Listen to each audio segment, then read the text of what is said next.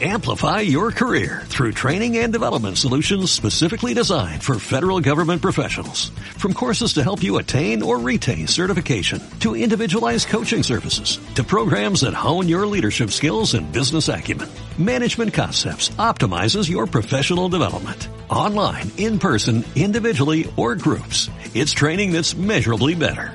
Learn more at managementconcepts.com. That's managementconcepts.com.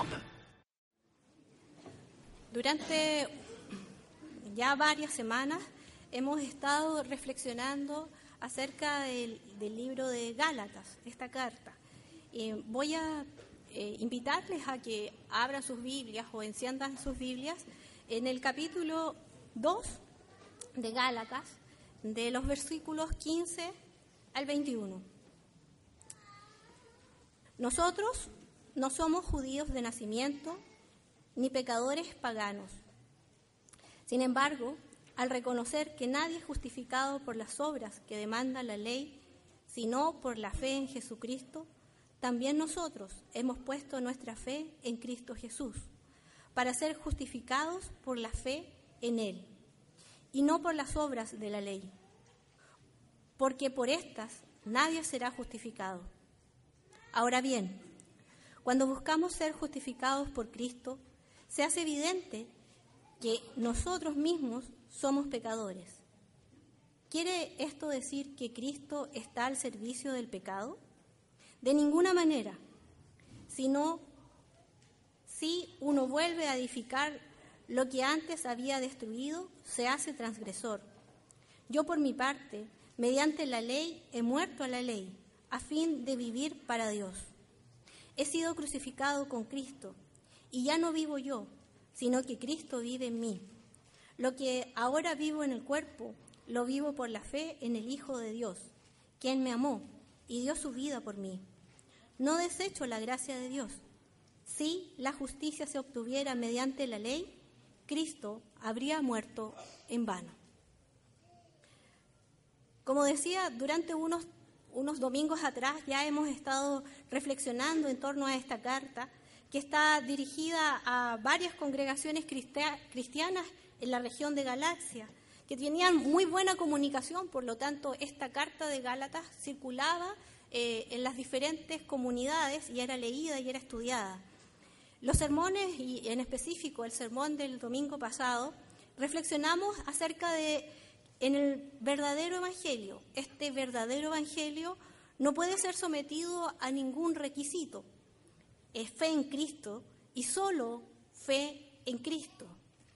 Y también nos, nos, ayudaban a reflexionar acerca de que la misión en Antioquía había tenido un gran impacto en la ciudad, por lo que tanto era así que los que pertenecían a la iglesia le llamaron por primera vez cristianos, porque se parecían a Cristo. Pero los judaizantes a los judaizantes, a estos hermanos que venían del judaísmo pero que habían reconocido a Cristo, no les importaba mucho los testimonios de estas personas en Antioquía. Estaban más preocupados de las normas y las pautas rituales que se debían seguir. Estas, para ellos, eran más importantes que pertenecer a Cristo. Había una frase que el pastor Javier terminó el sermón y que era, el Evangelio no nos pertenece. Nosotros estamos a su servicio y es una realidad que nos ayuda a entender que el Evangelio no es de los evangélicos, no es de los aliancistas, no es de ninguna denominación, sino que no nos pertenece, es de nosotros que estamos al servicio, pero el que lo inventó y el que lo hizo y el que en el por cual nosotros creímos es Cristo. Estos versículos que están eh, ahora acompañándonos en, esta finalización del capítulo 2, eh, nos están enseñando, y Pablo está enseñando, el mensaje central, lo central del Evangelio, la verdad del Evangelio, la justificación por la fe. Esta enseñanza es el todo del cristianismo, la justificación por la fe. John Stott explica de esta manera la justificación. Es la buena noticia de que todas las mujeres y los hombres pecadores pueden ser aceptados por Dios, no por sus propias obras, sino por un sencillo acto de fe en Jesucristo. También Martín Lutero afirma lo siguiente acerca de la justificación. Esta es la verdad del Evangelio. También es el artículo principal de toda la doctrina cristiana. Es aquello en lo que consiste el conocimiento de toda la santidad. Por eso es muy necesario que conozcamos desde muy bien este artículo, la justificación, que lo enseñemos a otro y que se lo metamos continuamente en la cabeza. Usted se estará preguntando qué significa la justificación. Esta palabra es un término legal adquirido desde las Cortes de Justicia y es contrario a la condenación. Condenar a una persona es declararlo culpable. Justificar es declararlo no culpable, inocente, justo. La justificación en las Escrituras, afirma John Stott, se refiere al acto de favor inmerecido de Dios por el que libera de la culpa a un pecador, no solamente perdonando y absolviéndolo, sino también considerándolo y tratándolo como un justo. Lo que Pablo comienza a explicar y lo que comienza a enseñar en estos versículos es que la justificación no se realiza por cumplir las obras de la ley. Los judíos suponían que ser justificados por este medio, realizando las obras de la ley. Y no solamente los judíos, sino que también los judaizantes. Estos son los que decían creer en Jesús, pero querían que todas las personas del mundo cumplieran la ley de Moisés. Ese era el requisito. Y para la palabra ley debemos entender algo y detenernos un minuto para comprender que esta palabra ley son las obras de la ley. Esto es lo que quiere decir Pablo. Y más específicamente, si lo buscamos en, en hebreo, estos son las obras de los mandamientos. Lo que está hablando Pablo es acerca de cumplir los mandamientos. No es una ley cualquiera, es cumplir los mandamientos. Las obras de la ley son las que exige la Torá, son las que exige el Pentateuco, los cinco primeros libros del Antiguo Testamento.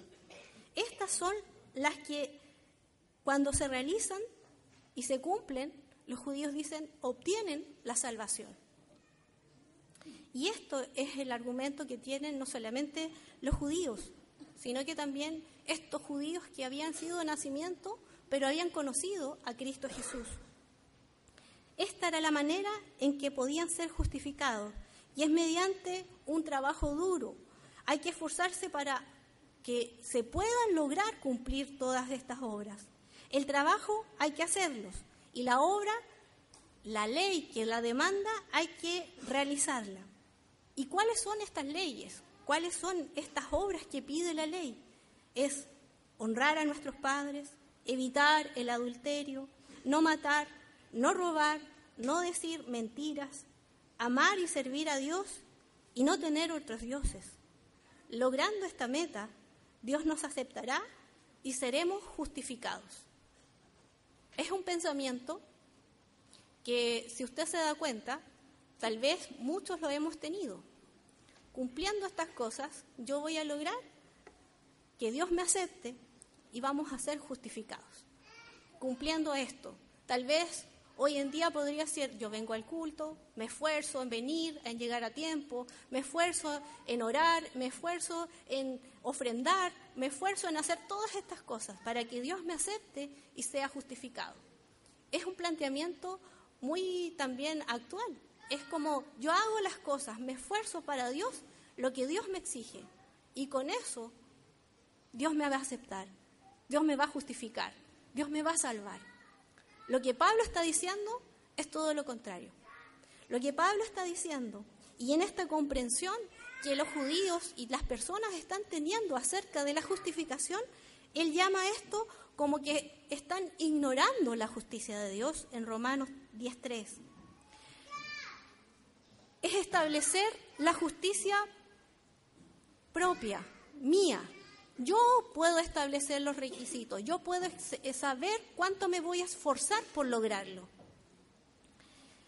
Percibir de esta manera la justificación es una ilusión. Y fíjense que todas las falsas creencias nacen de este mismo principio, pensando que el ser humano, si se esfuerza y trabaja duro, puede obtener la salvación. Es una terrible fantasía. Nadie nunca lo ha logrado nunca ha podido ser justificado por las obras de la ley. Está más allá de nuestro alcance como seres humanos. Solo hubo uno quien lo logró, y este fue el Mesías, Jesucristo. Lo que propone Cristo con sus enseñanzas y todo el Nuevo Testamento es algo nunca visto. Esta es la buena nueva la justificación por fe, por fe en Cristo. Lo que Pablo está haciendo es que va entendiendo no solamente él, sino que los otros cristianos, que van entendiendo que las obras que exige Dios y esta justicia no se alcanza como un rendimiento humano. Pablo está afirmando que la justificación viene por medio del Mesías. Jesús vino al mundo para morir, para vivir y para que nosotros tuviéramos justificación.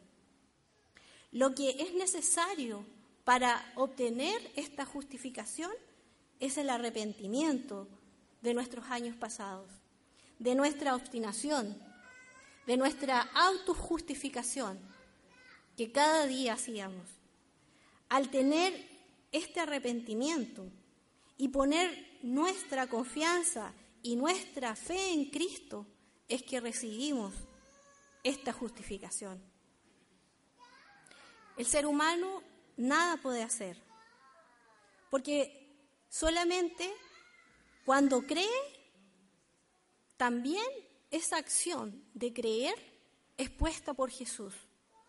En la justificación que Pablo está explicando es que el ser humano no hace nada.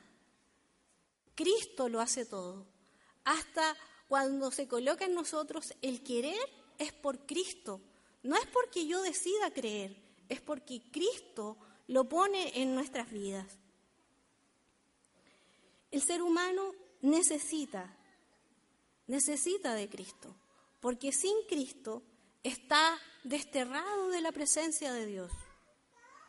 Cristo es el único camino para devolvernos esta unión vital con Dios. Es por Cristo y a través de Cristo. Debemos comprender que la justificación se aleja considerablemente de la acción de cumplir los mandamientos. La justificación se realiza a través de Jesús. Los siguientes versículos que Pablo va, nos va a contestar son del 17 al 21, al 21 perdón, y va a contestar una crítica que hacen estas personas, estos judíos cristianos, que están eh, llevando esta mala enseñanza a otras comunidades cristianas, que es a través de cumplir los mandamientos, a través de cumplir la ley que se obtiene la salvación. Hay una frase que tal vez pueda como sintetizar lo que estas personas estaban atacando la enseñanza de Pablo. La justificación por la fe estimula a seguir pecando. No hay normas morales. Esto es muy peligroso. No sé si ha escuchado tal vez esta pregunta o esta afirmación. Si Dios justifica a las personas malas, ¿qué sentido tiene ser bueno? Debemos entender un poco este misterio. Y aquí hay un misterio que va de a poco revelándose en nuestras vidas. Cuando una persona ha sido justificada por Cristo, nos unimos a Él por la fe.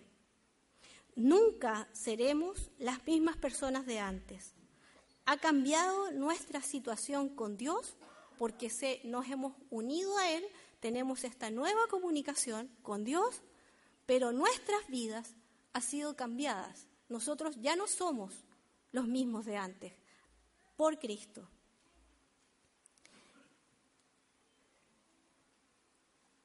Pablo va a explicar en este sentido que la muerte y la resurrección de Cristo no es solamente un hecho histórico que pasó dos mil años atrás, sino que nosotros experimentamos por la fe en Cristo Jesús una nueva vida, que no tenemos otra más que vivirla no solo solos, sino con Cristo nuestra vida con Cristo, los que hemos sido justificados, nuestra vida no está sola. Cristo está en medio de nosotros. Cristo nos dio su vida. Cristo vive en nosotros. Ningún cristiano que entienda esta verdad puede volver a pensar seriamente en retomar su vida antigua de pecado. Nuestra antigua manera de vivir va disminuyendo y va aumentando el carácter de Cristo. Pablo, en estos versículos de Gálatas, está rompiendo con el judaísmo. Se opone a la Torá, pero también se opone a todas las leyes de otros dioses paganos que pueden decir y cómo adquirir esta salvación. Hay dos cosas fundamentales en el cristianismo. La gracia de Dios y la muerte de Jesucristo. Si alguien insiste que la salvación o la justificación es por obras o que se puede ganar la salvación por sus propios esfuerzos, está invalidando la gracia de Jesucristo y vuelve innecesaria la muerte del Señor. Está negando la naturaleza de Dios y la misión de Jesús en la tierra. La mayor necesidad que tiene el ser humano es la justificación, el ser aceptados delante de Dios. Pero esta no se logrará añadiendo requisitos para alcanzarla o por nuestros propios esfuerzos.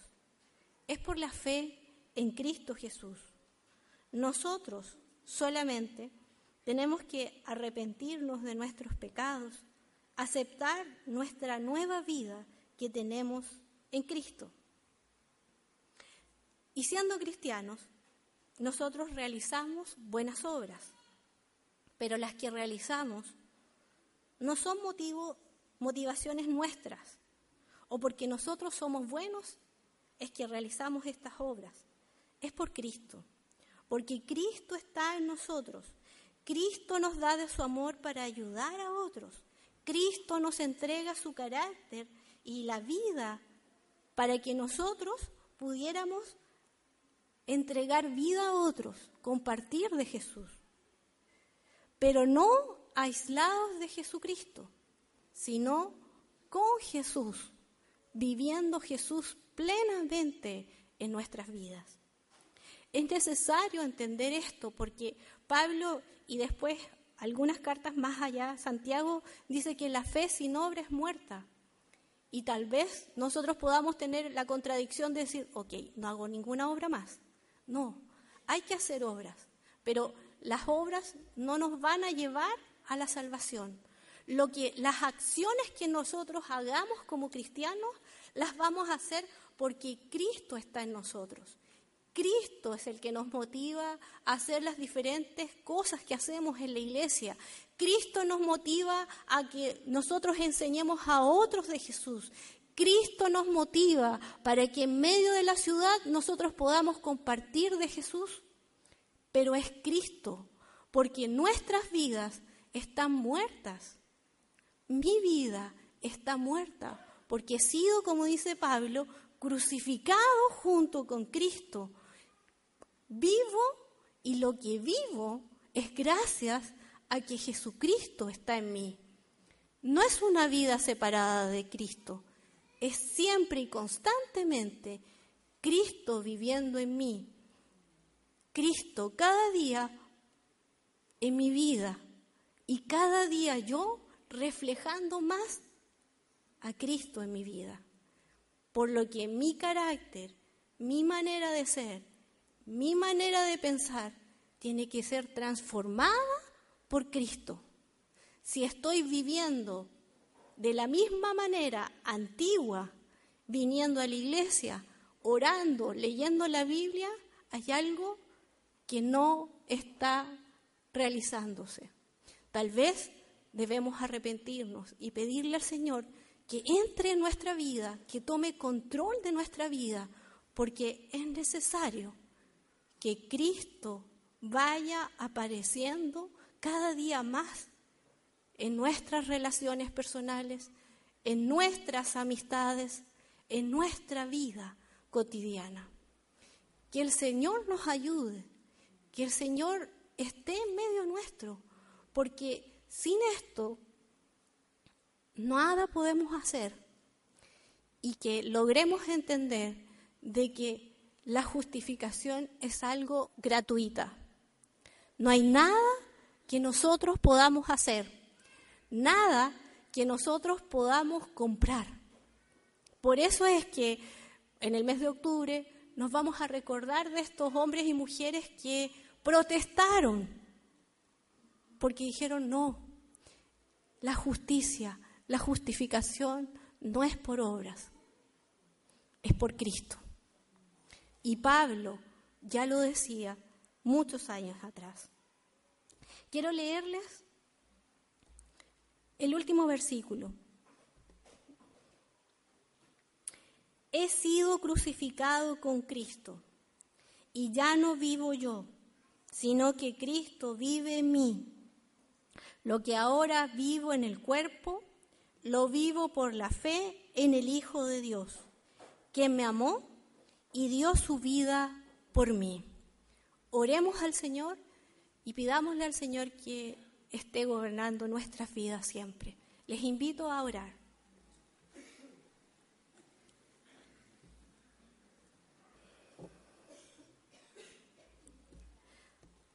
Señor, gracias por poder acercarnos libremente a ti. Gracias por poder saber que no es por cerrar los ojos ni inclinar nuestras cabezas que tú estás con nosotros. Es porque, Señor, nos hemos arrepentido de nuestros pecados. Hemos sido justificados por Cristo. Hemos, Señor, creído en Jesucristo. Señor, y te damos gracias. Gracias, muchas gracias por lo que tú has hecho en nuestras vidas, por lo que continúas haciendo, Señor, en nuestras vidas. Te damos gracias, te damos la gloria y la honra. Pero también, Señor, queremos pedirte perdón, porque si en medio, Señor, de nuestra vida, Señor, hemos errado, Señor, en el entender cómo es la justificación, si hemos añadido, Señor, a nuestra enseñanza y compartido, Señor, a otros cosas erradas, perdónanos, Señor. Ayúdanos a enmendar, Señor, este error. Permítenos, Señor, que el compartir el Evangelio, este Evangelio hermoso, esta buena nueva que ha llegado a nosotros, Señor, como hijos e hijas tuyas, puede ser con libertad.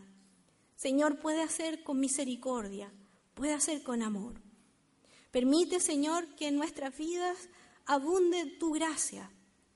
Permite, Señor, que en nuestras vidas tú gobiernes de tal manera, Señor, en nuestras vidas, que no seamos nosotros, porque entendemos que hemos sido crucificados y ya no vivimos nosotros, sino que tú vives en nosotros. Gracias, muchas gracias, porque cada día, Señor, en cada instante, podemos dar gracias a quien nos, a quien nos amó y dio su vida en rescate de nosotros. Te damos gracias. Te pedimos que nos dirijas. Te pedimos que cada día nuestro yo, nuestra antigua manera de pensar sin Cristo, vaya disminuyendo. Y tú, Señor, vayas creciendo, Señor, y abundando en nuestra vida. Gracias, Señor. Muchas gracias. En el nombre de Jesús. Amén.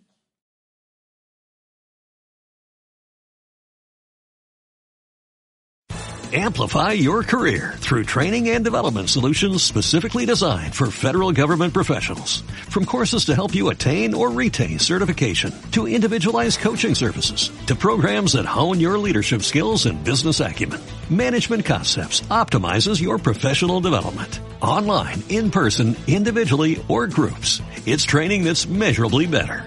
Learn more at managementconcepts.com. That's managementconcepts.com.